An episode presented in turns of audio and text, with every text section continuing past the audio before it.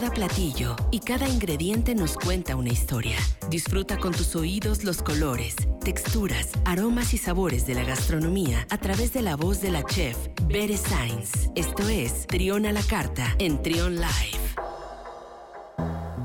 Son las 12 del mediodía con 42 minutos y le damos la bienvenida a la chef Bere Sainz. ¿Cómo estás, Bere? Bienvenida. Muy bien, Luis, muchas gracias. ¿Y tú cómo te ha ido esta semana? Bien, oye, quiero agradecerte de manera especial en esta ocasión porque sé que ayer tuviste un día de mucho trabajo, muy intenso y estás haciendo un esfuerzo especial por estar aquí con nosotros. Muchísimas gracias. Ay, no, hombre, al contrario, la verdad es que estar aquí con ustedes me da mucha alegría y mucha paz, entonces me relaja, no te preocupes, me da energía para seguirle con, ah, lo que queda del fin de semana. Excelente. Oye, y con una muy buena noticia, ¿no? Platícanos. Ay, con una noticia padrísima. Eh, pues te comento, ¿no? El chef David Quevedo, que justo ya lo había mencionado en un par de ocasiones porque hemos coincidido en algunos eventos como el más reciente que fue el concurso de pinchos y tapas, y pues él se fue representando a Guanajuato al quinto campeonato mundial de tapas en la ciudad de Valladolid, España. Y pues que ganó el primer lugar. ¡Qué maravilla! ¡Qué maravilla! Así es. Poniendo en, alto nombre de Guanajuato, de México. Claro, la gastronomía del estado, este, ¿qué te puedo decir, no? Nos llena como de muchísimo orgullo, de, de muchísima felicidad, una razón más, ¿no? Por la cual enorgullecernos de, de nuestro hermoso estado que hemos estado sonando, valga la redundancia, por todos lados, pero que, que, además e, en un concurso tan importante, él lo hizo con, con, un platillo que es un chile ceremonial relleno que fue una tapa que además dejó por detrás a países como Argentina, Panamá, Chile, Estados Unidos, o sea, junto con otros 14 finalistas, ahora sí que de todo el mundo, y, que Guanajuato gane, bueno, no, o sea, es una gozada escuchar este tipo de noticias que a nosotros como, como colegas y como cocineros nos dan así como mucho, mucho empoderamiento, ¿no? De, de seguir eh, pues ahora sí quedando a conocer a nuestro bellísimo Guanajuato. Mucho orgullo, sí, ayer este, varias cuentas de Instagram y de, otras redes sociales compartían la premiación en el momento en el que lo anuncian y lo felicitan, de verdad es que da, da mucha emoción y nuevamente poniendo en alto el nombre de Guanajuato y diciéndole al mundo que aquí están pasando cosas interesantes en cuanto a gastronomía, cosas muy, muy padres, muy interesantes para que pues el mundo voltee a ver a Guanajuato, vengan y conozcan, disfruten todo lo que hay aquí por, eh, por, por descubrir, ¿no? Sí, claro, bueno, y qué te digo, no, él es hoy en día el jefe ejecutivo de Viñedo San Miguel. En esta ocasión la tapa, yo ya, ya, he tenido la oportunidad de ir a comer ahí con él, y en este caso la tapa venía rellena de un conejo guisado, viene dentro de un, de un chile pasilla, pero la que él tiene normalmente en el viñedo es un, es un igual, ¿no? Un taco ceremonial de chile pasilla, pero ahí va relleno de escamol y mantequilla de aguacate y es bueno, una delicia, porque además lo lo monta en una galereña de papel, que son como estas, eh, que parecerán como las catrinas, digamos, como una catrina de papel, em, que precisamente eh, en representación que toma el, del sacrificio que hacían las cocineras tradicionales de la civilización chichimeca y otomí para entregar una tapa a su familia, ¿no? O sea, entonces es un platillo no solamente muy representativo del Estado, sino que tiene ahora sí que una, una razón de ser. Un contexto. Y pues Sí, claro, y, bueno, ¿no? Él de verdad es una persona, pues además de ser una excelente persona, pues es súper trabajador, entonces, como te decía, ¿no? Nos llena de orgullo el, poder tener a alguien tan, tan importante representando a Guanajuato en un concurso de ese nivel, ¿no? Pues te puedo decir que había chefs como jueces de con tres estrellas Michelin, ¿no? Entonces vamos, estamos hablando. Sí, ya con los grandes, sí, sí, sí. Vamos, sí, sí, sí, no, de, de otro nivel, pues. Entonces, este, muchas felicidades a David, ojalá nos esté escuchando y a ver si, si lo podemos traer al programa, Luis, para que nos platique ahora sí que de viva voz. Sí, hombre. cómo, cómo, le fue? Ya que regrese, que nos cuente David Quevedo, muchísimas felicidades, ¿verdad? Nuevamente, qué orgullo y qué gran momento para, para la gastronomía guanajuatense, ¿verdad? Así es. Y bueno, y, hay más eventos, siguen los eventos ya llegando a la recta final del 2021. Eh, Bere, por ahí nos quiere recomendar algo. Así es, pues fíjate que está por comenzar, bueno, ya comenzó este reto que se llama Fudatón, que habla de la innovación a partir de Guanajuato sí sabe. Este evento se va a llevar a cabo del 9 de noviembre al 9 de diciembre. Y pues bueno, ¿no? así a grandes rasgos, es un reto que habla de innovación gastronómica y alimentaria, pues precisamente para identificar todas estas oportunidades que hay en la industria, descubrir nuevos sabores y por supuesto conservar ingredientes endémicos y costumbres tradicionales, ¿no? Que tenemos aquí en el estado.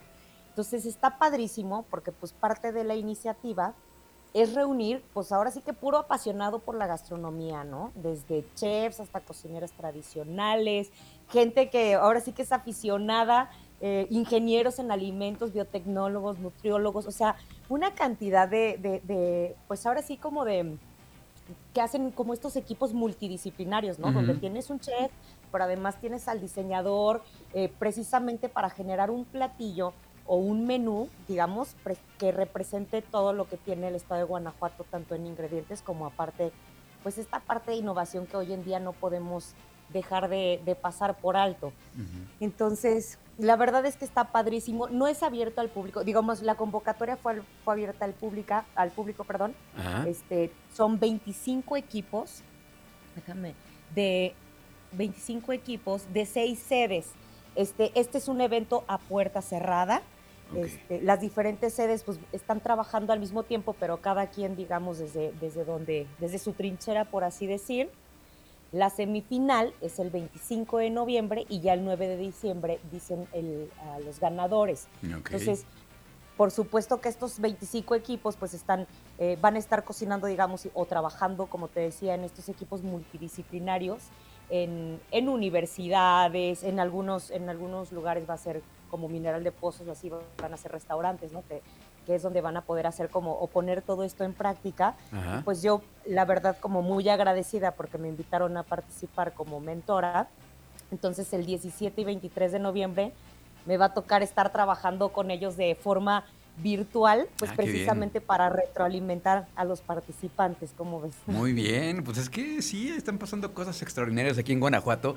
Y hablando también de esto que está ocurriendo, fíjate que por casualidad llegué al perfil de unos productores bastante talentosos, productores audiovisuales que se llaman Fasma Cine. Yo no conocía su trabajo, pero es trabajo de primerísimo nivel y tienen esta serie documental que se llama Panzas Verdes.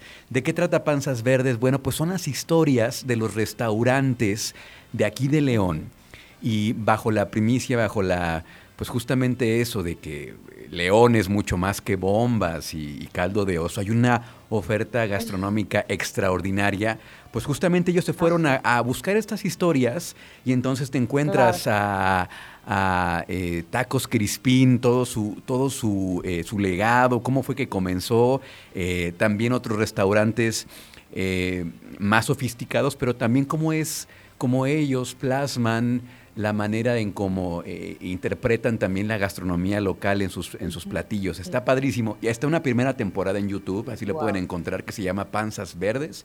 el 2 de diciembre sacan la segunda temporada también la la lista de restaurantes invitados es impresionante, va a estar muy, muy interesante. Entonces ya pueden verla la primera temporada. Panzas Verdes de Fasma Cine. De hecho, los invitamos para que vengan el martes a platicarnos de este proyecto que está padrísimo.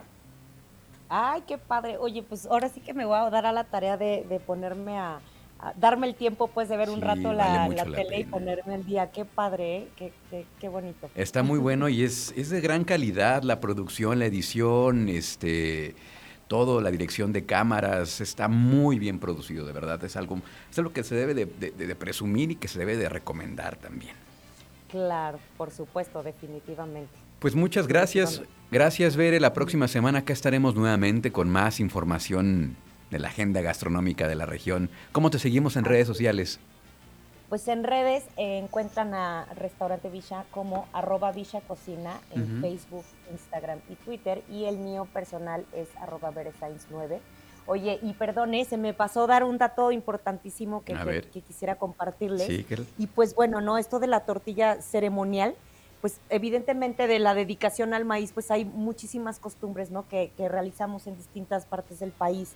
Y una de ellas es precisamente el pintar las tortillas este, pues en agradecimiento al alimento recibido por parte de la madre tierra, ¿no? Entonces, estos sellos los fabrican en madera de mezquite y la tinta del sello está hecha de muicle, que es una planta muy colorida, es una planta medicinal, mm. y ahí le agregan algunos otros tintes naturales, y por eso es que la tortilla tiene la mm. imagen, ¿no? Entonces ponen, tiran la tortilla, digamos, en el comal, este, a medio cocimiento la, ponen sobre el sello, pero el sello ya, ya está embarrado con esta tintura, y por eso es que lo, lo lo marcan y ya queda, queda muy bonito y colorido la tortilla. Por eso Era como el, dato cultural ah. importante que se me olvidó mencionar. Por eso se llaman tortillas ceremoniales. Entonces, sí, son tradiciones milenarias que se han quedado y que hay que preservar porque son cosas únicas y que nos dan esa identidad especial como, como país, como región, ¿no? Así es, efectivamente. Bueno, pues muchísimas gracias, Bere. Ahora sí, nos despedimos y la próxima semana acá nos escuchamos. Claro que sí, muchas gracias. Un placer estar aquí.